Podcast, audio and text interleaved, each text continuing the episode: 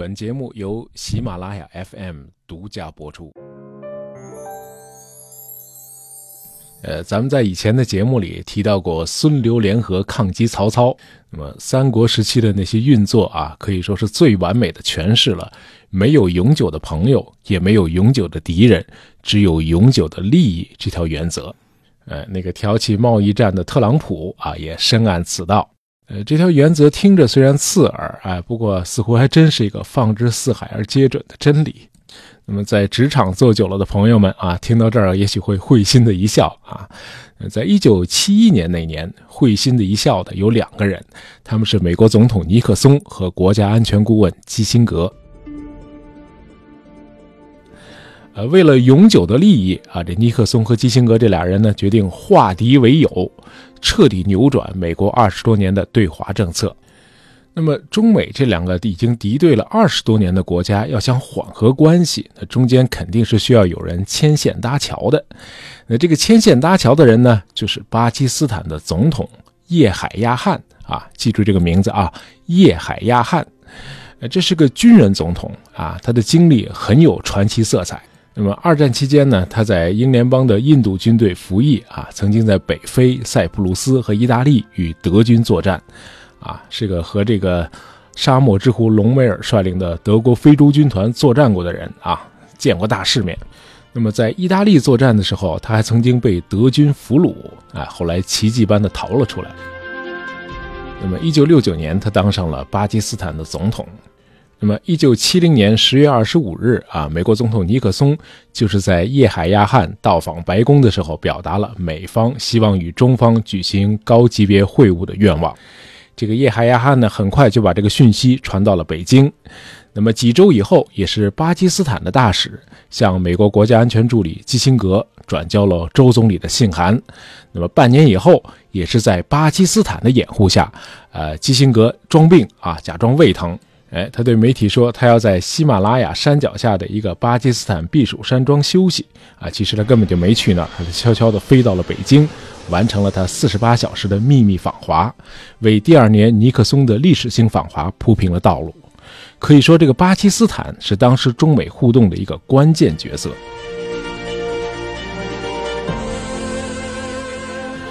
那么，咱们在这个印巴分治那期节目里讲过啊，一九四七年。英属印度独立并且解体，分解成了印度和巴基斯坦两个国家。那么从印巴分治的第一天开始，这个印巴两国呢就是死敌啊，水火不容。那一周里头杀死了五十万人嘛。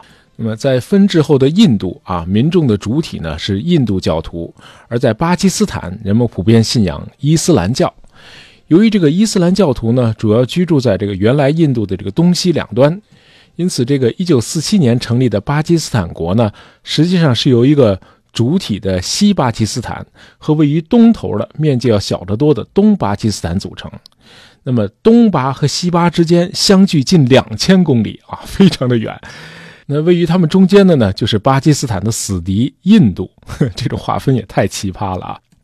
哎，那咱们刚才说这个西巴呢，是巴基斯坦的主体部分，这个面积呢比东巴要大很多。呃，当时的这个巴基斯坦的首都卡拉奇呢，也位于西巴。巴基斯坦的权力机构呢，也掌控在西巴的政治精英手里。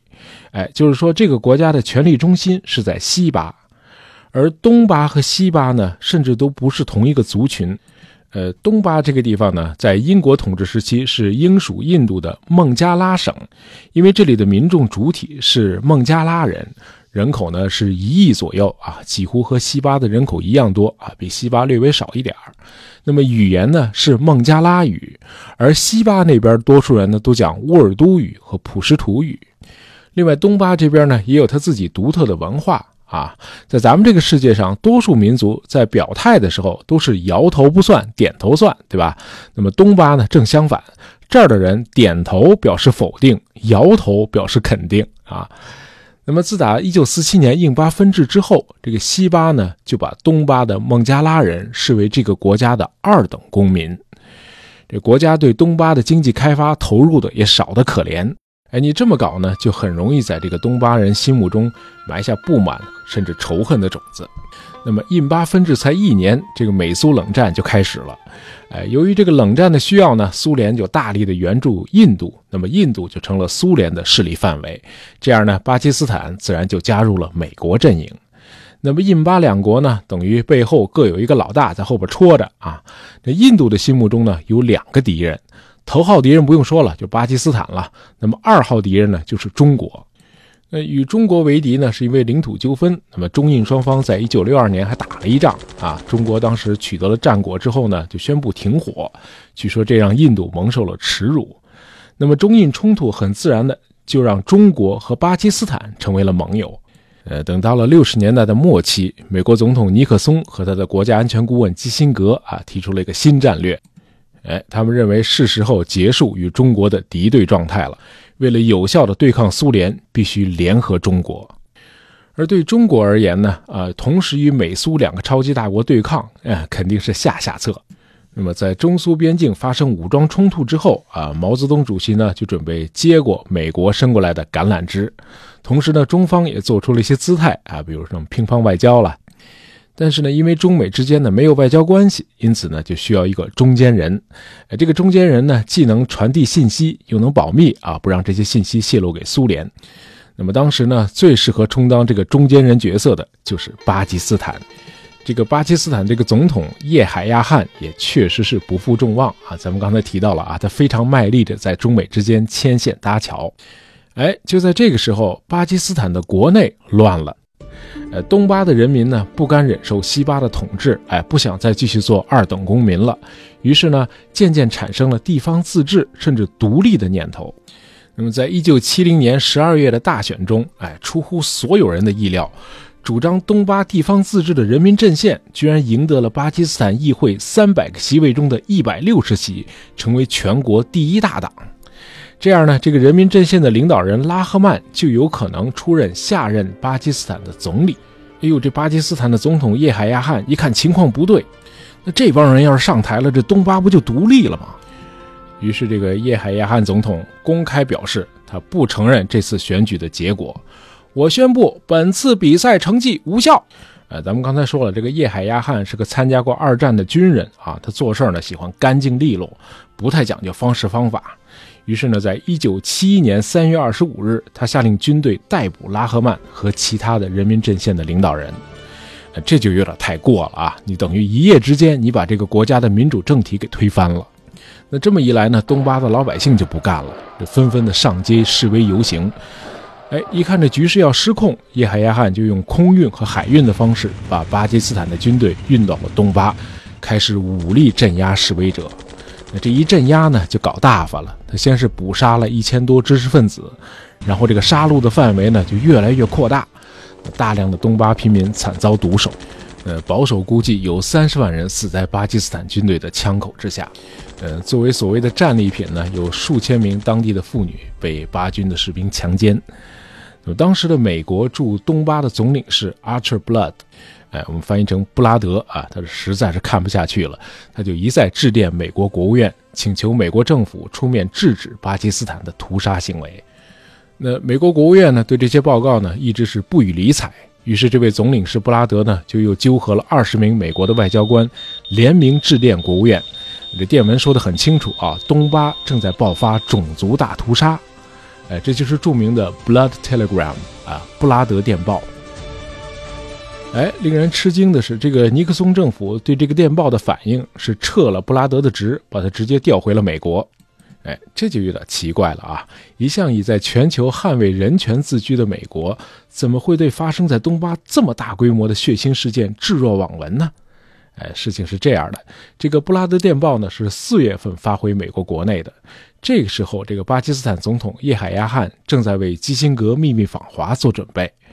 而基辛格的秘密访华呢，是为尼克松第二年对中国的那次历史性的破冰之旅铺路的。那既然这个叶海亚汉正在积极的为这次历史性访问做准备，那尼克松政府当然就不方便在这个时候谴责叶海亚汉了。呃，当然也不会对他糟糕的国内政治指手画脚了。哎，可见这个尼克松政府是只认地缘政治啊，毫无原则性可言。哎，结果因为美国政府出人意料的袖手旁观，这事情是越闹越大。呃，自从三月底大屠杀一开始，就有大量的东巴孟加拉族人逃往邻国印度。那么几个月以后，进入印度的孟加拉族难民已经多达一千万人了。在这个人类历史上，还没有哪个国家曾接收过这么多的难民。印度可不是个富国啊。哎，虽然这个巨大的难民压力让印度苦不堪言，但是印度的这个英迪拉甘地政府还是从中看到了机遇，哎，可以利用这个机会武装干涉东巴基斯坦，帮助他独立，这样不就可以把巴基斯坦肢解掉一块了吗？省得东一个西一个把我夹中间，看着就闹心，对不对？哎，这是印度的考量。其实早在东巴刚发生动乱的时候，印度就通过了所谓支持东巴独立、建立一个孟加拉国的决议。那么到了七月份，印度又制定了所谓解放孟加拉的战争计划。为了确保苏联的支持，印度还于八月间同苏联签订了和平友好合作条约，从苏联获得了坦克、装甲车和地对空导弹等等武器装备。哎，面对印度这种咄咄逼人的入侵准备，巴基斯坦呢赶紧仓促应对。那和前两次这个印巴战争相比呢，呃，这一次巴基斯坦的形势非常不利，因为主战场肯定是在东巴，而要把巴基斯坦的主力部队从西巴运到东巴非常的困难，因为中间隔着敌国印度呢。那怎么办呢？赶紧向中国和美国求助吧！可这会儿中国呢，正处在文革期间啊，这时候再打一场中印战争是绝对没可能的。因此，中国呢，只能在道义上谴责印度的侵略行为。那就找美国吧！哎，你别说，这尼克松政府对巴基斯坦还真是够仗义的。美国迅速决定从越南战场上执行轰炸任务的美国第七舰队中抽调出一整个航母战斗群，直接开往孟加拉湾啊，为巴基斯坦助战。那么十一月二十一日，印巴两军开打了。呃，为了不给美国介入战争以任何口实呢，印度采取的战略是东攻西守，地面部队直打东巴，哎，以夺取东巴为最终目标。呃，其实即使美国海军真的参战了啊，夺取了东巴的制空权，那也改变不了巴基斯坦军队在地面上的一败涂地。哎，巴军根本就打不过印军。那么到了十二月十六号，在东巴的巴基斯坦军队已经打不下去了，只好向印军投降。印军一看啊，已经取得了东巴战场的胜利，这就已经达到目的了，于是立即宣布单方面停火。这巴基斯坦一看，这东巴已经让人给占了，还打什么打呀？于是就接受了停火建议。那么第三次印巴战争结束，呃，战争的结局是东巴脱离了巴基斯坦，成立了今天的孟加拉国。哎，这就是孟加拉国的由来。从此，巴基斯坦失去了它在印度东边的领土和几乎一半的人口。印度呢，也不再被巴基斯坦夹在中间了。孟加拉国成立一个月后，尼克松抵达北京，对中国进行了为期七天的历史性访问。从此，中国和整个世界格局都进入了一个新的时代。嗯总之，从一九七一年到冷战结束，哎，中美是否成了朋友，这要看你怎么定义朋友了。但是毫无疑问，中美两国都得到了自己想要的利益。好，咱们今天聊了一下孟加拉国的由来。那么节目的最后呢，我要对上次积极参加讨论的听友们表示一下感谢。啊，如果我没有理解错的话，大家普遍的观点是节目里可以适度的引用外语，啊，能强化引述的真实性。那我以后就这么着了啊。那另外呢，还有一些听众呢在留言中表示啊，背景音乐有些吵，啊，音效呢也多余。呃，本来是觉得音乐和音效呢能够让节目不枯燥，啊，没想到反而给大家造成了困扰。那以后我是干说呢，还是适当的加些背景乐和音效来烘托效果呢？呃，请大家为我一决。好，今天的节目就到这儿。喜欢大爷杂货铺的朋友，别忘了订阅我们的专辑，这样就不会错过我们的新节目了。感谢大家收听，咱们下期再见。